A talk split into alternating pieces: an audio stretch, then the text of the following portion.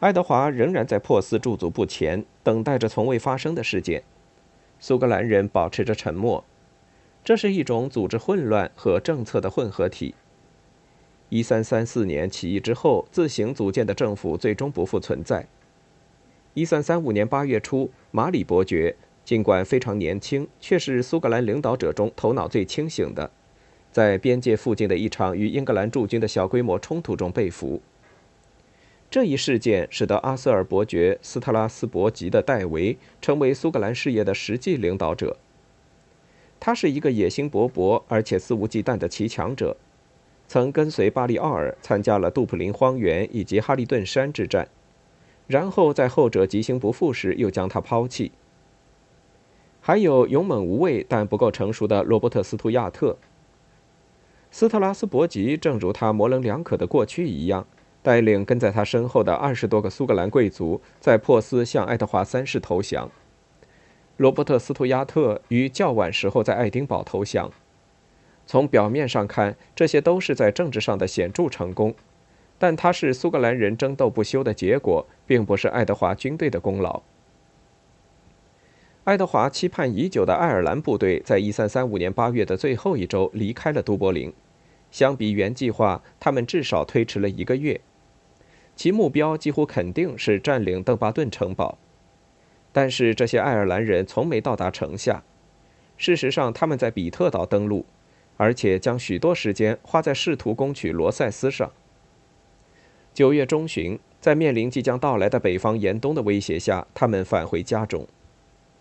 苏格兰东部的主力军已经在返回南方的路上，他们将得到薪水并被解散。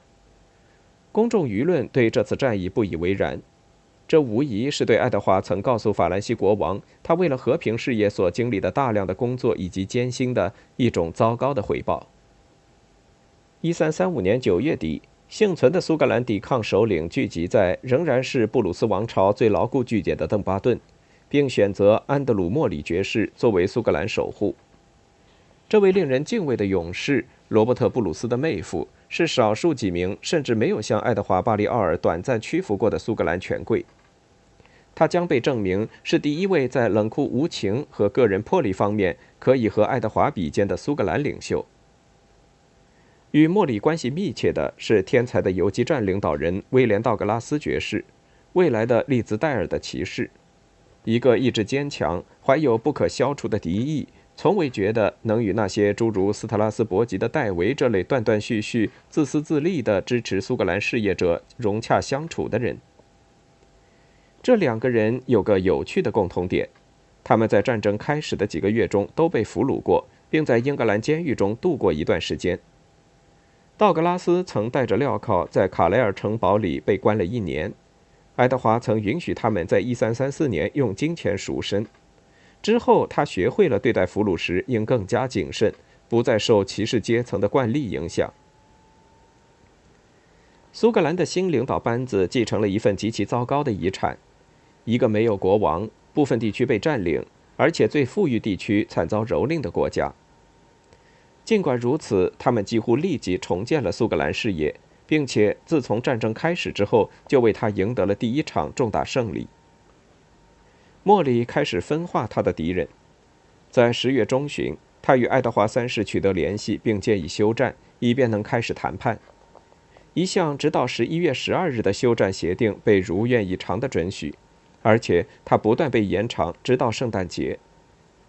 在一三三五年十一月的第一周。双方在离开爱丁堡不远的巴斯盖特举行了谈判。爱德华·巴利奥尔没有参与这些谈判，而且他的支持者们也不受这份休战协定保护。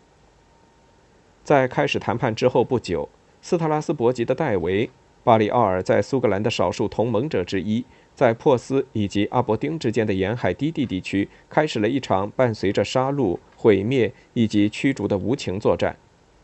他说：“这个计划易于迫使苏格兰人屈服。”这些消息被带给正在巴斯盖特的莫里。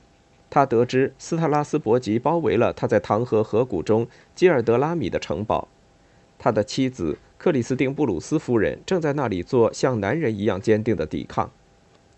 莫里退出了位于巴斯盖特的谈判，并向北行进。他的部队人数少得可怜，他自己以及那些朋友的家臣们，包括道格拉斯在内，大概最多只有八百人。斯特拉斯伯吉得到了警报，据推测可能来自英格兰人，他停止了对基尔德拉米的围城，带着自己的人向南行进，迎接正在接近他的队伍。一三三五年的圣安德鲁节，莫里和道格拉斯在库宾森林的迪河河畔对他们发动袭击，并将其击溃。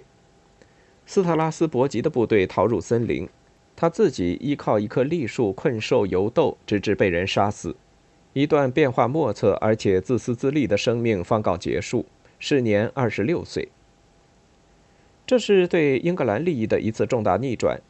除了难以形容的损失和在重要时刻对苏格兰人士气的鼓舞之外，莫里的胜利使得巴利奥尔实际上在泰河以北已一无所有。此外，紧随他而来的还有对巴利奥尔在那里拥有权力的其他飞地的攻击。斯特拉斯伯吉的戴维的遗孀在这次会战后逃到了洛辛多布的岛上城堡中，将他的钱财和大部分衣柜遗弃身后。在那里，他和其他可爱的女士被苏格兰人包围。莫里渡过泰河，并包围了库珀，即法夫最为坚固的城堡。通过坚持不懈的挤压，爱德华三世本来也可以像他的祖父降服威尔士那样，完全迫使苏格兰屈服。但他现在主要关心的是如何掌控住巴里奥尔曾割让给英格兰的八郡。这些地方将转变为由英格兰男爵们负责的大军区，他们将置身于重建的坚固堡垒中，对其进行管理。珀西在杰德堡，蒙塔古在皮布尔斯，以及埃特里克和塞尔科克的森林中。伯恩在位于索尔威湾最前面的洛赫梅本。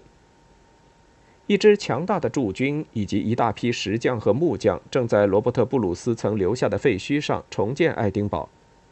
任何超越这八个郡的野心勃勃的计划，都只能使爱德华·巴里奥尔那摇摇欲坠的王冠稍微稳当一点。这些计划看起来成了越来越没有意义的目标。除了在东部的加洛维以及那些幸存的把他带到那里的被剥夺继承权者之中，巴里奥尔在苏格兰已不能获得重要支持。由于他不得不将这个王国中最富裕的部分割让给爱德华三世。他没有足够的资源来建立支持者队伍，或者以武力维持自己的地位。这些被割让的郡不仅较为富有，而且包含了苏格兰大部分讲英语的人口。巴里奥尔在正常情况下应该早就开始在他们之中寻找朋友。在苏格兰的北部和西部，甚至在苏格兰守护的政府崩溃之后。巴里奥尔的政府仍然只是与英格兰军队相连的行李车队中的一部分。当英格兰人在1335年秋季回到贝里克时，巴里奥尔与他们一道返回，而且同他的同伴们一起在与诺森伯兰海岸相隔的比较安全的霍利岛上过冬。与此同时，他的账单激增却无力偿还。按编年史家的说法，他在苏格兰没控制一处他能平安生活的地方。这一点，巴里奥尔自己与爱德华三世和顾问们心知肚明。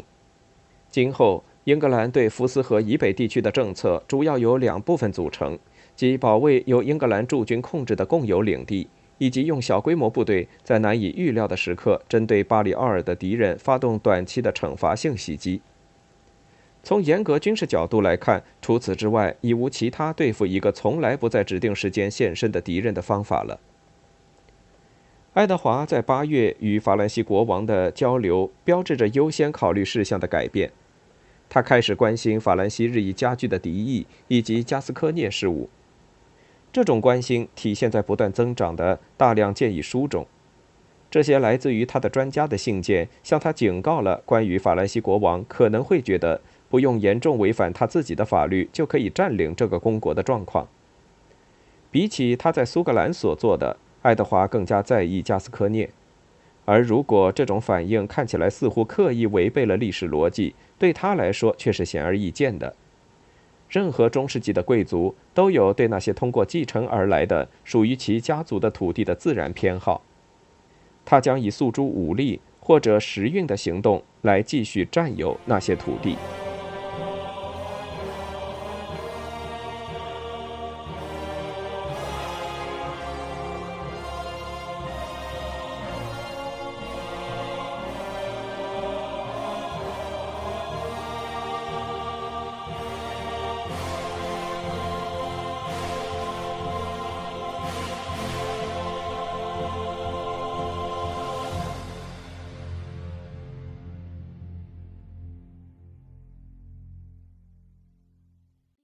欲听完整版有声书，请关注我的微信公众号“我也读书 FM”，获得收听与更新信息。